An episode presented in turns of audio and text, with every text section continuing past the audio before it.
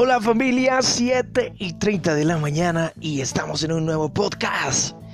Ay, ¿cómo la están pasando? ¿Cómo amanecen hoy? Bueno, bueno, ya nos tomamos un té, un cafecito, un chocolate y me lo cuentan porque ahora tengo una historia nueva que contar y estoy muy feliz porque he descubierto algo que me cambió la vida también.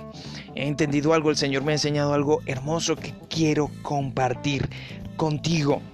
¿Has leído el libro de Hechos? Yo creo que, muchos hemos leído el libro de Hechos completo, pero hay una historia que resalta y que, que, que la conocemos, que hemos hablado de ella, que hemos aprendido de ella en la iglesia. Y es la historia que está en el libro de Hechos capítulo 16, a partir del versículo 10, del versículo 16 en adelante y habla de la historia de Pablo y de Silas. Ellos estaban predicando eh, en Roma, sí, estaban predicando y una mujer llega y les empieza a decir un poco de cosas y a decir y adivinar. Así que estaban los días transcurridos y ya estaban cansados de esa mujer. Y llegó Pablo y reprendió el espíritu de adivinación y ella quedó libre. Pero tuvo repercusiones esa acción hubo dolientes, hubo dolientes de eso. Y llegaron y lo metieron preso, los azotaron, los metieron preso. Y la Biblia dice que fue en el calabozo de más adentro, en la parte más profunda de la prisión. Allí estaban. No se sabe cuánto tiempo pasó ese proceso desde que los agarraron, los condenaron y los metieron. No sabemos qué hora era. Pero la Biblia dice que a medianoche estaba Pablo y Silas, con los pies en el cepo, las manos atadas también, pero orando y cantando himnos, alabando al Señor y todos podían oírlos.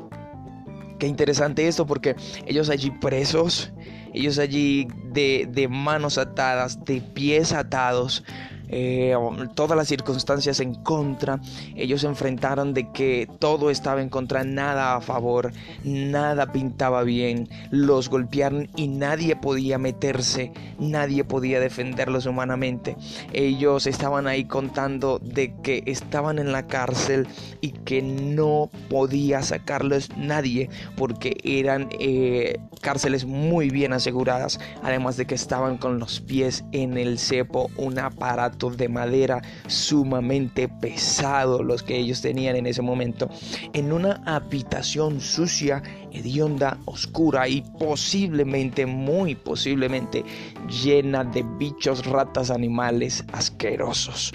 Todo estaba en contra, todo estaba en contra en esa cárcel, en ese momento de aflicción, en ese momento de cuarentena. Sí, señores, sí, señores. En ese momento ellos, al igual que muchos en este momento, pensaban y estaban seguros que nada, nada natural podía sacarlos. Ahora bien, cometieron un error. La gente de Roma, el carcelero, aquellos que los enviaron a la cárcel, cometieron un error, sí porque les aseguraron las manos en el cepo, los pies, perdón, en el cepo, las manos con cadenas pero no pudieron sellarles la boca. Los amarraron las manos, los pies en el cepo, trancaron las puertas, los azotaron, pero no le cerraron la boca. Y ese es el gran error que cometió la gente que los metió a la cárcel, porque resulta que los cristianos todo, todo lo hacemos con nuestra voz. Nuestra voz, nuestra boca habla palabra y es palabra de Dios que tiene poder. La Biblia dice que en tu boca está el poder de la vida y de la muerte. Lo que significa es que ellos sabiendo esto, lo que hacen eran alabar y glorificar a Dios. Tal vez muchos de nosotros viendo toda esta circunstancia a nuestro alrededor hubiéramos renegado, hubiéramos eh, dicho un poco de cosas, nos hubiéramos sentido mal, tristes, agobiados por la circunstancia. De hecho, nuestra nuestra fe se hubiera desquebrajado en pedacitos por ver que todo estaba a nuestra contra, en nuestra contra y que todo estaba mal.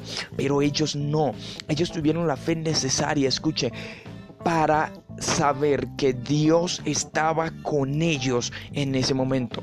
Y es que nosotros a veces direccionamos mal nuestra fe.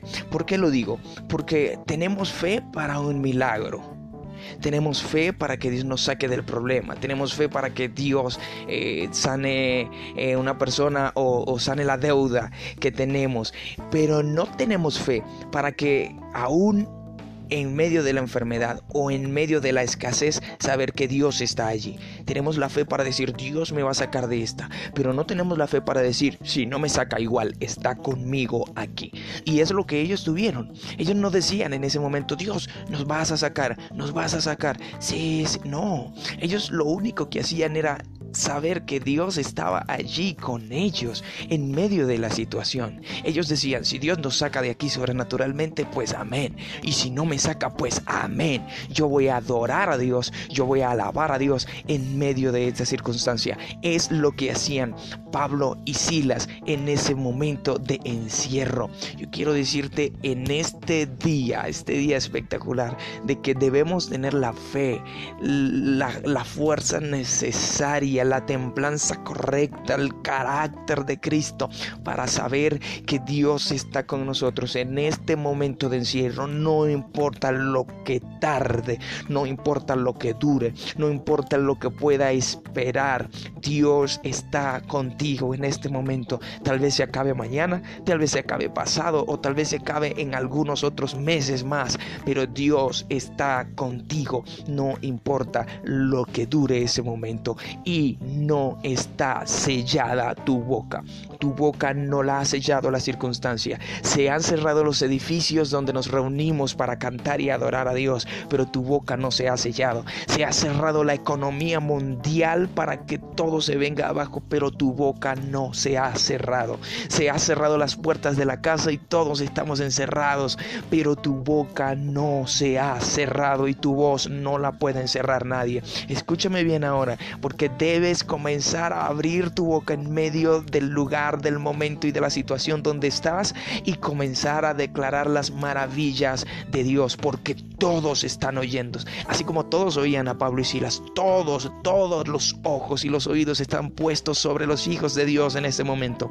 Y nosotros debemos adorar a Dios, porque estoy seguro que Dios en el momento que lo determine hará algo poderoso. Así que no pierdas más el tiempo en una u otra cosa. Solo cree que Dios está en medio de la situación, está obrando y tu boca está abierta para hablar palabra de Dios, para adorar a Dios y para mostrar al mundo que Dios está con nosotros. ¡Wow! Precioso esto, familia. Gracias por estar conmigo, por dejarme llegar a tu casita. Quien te acompaña todos los días. Espíritu Santo, por supuesto. Y yo, Jordan Suárez. Un abrazo.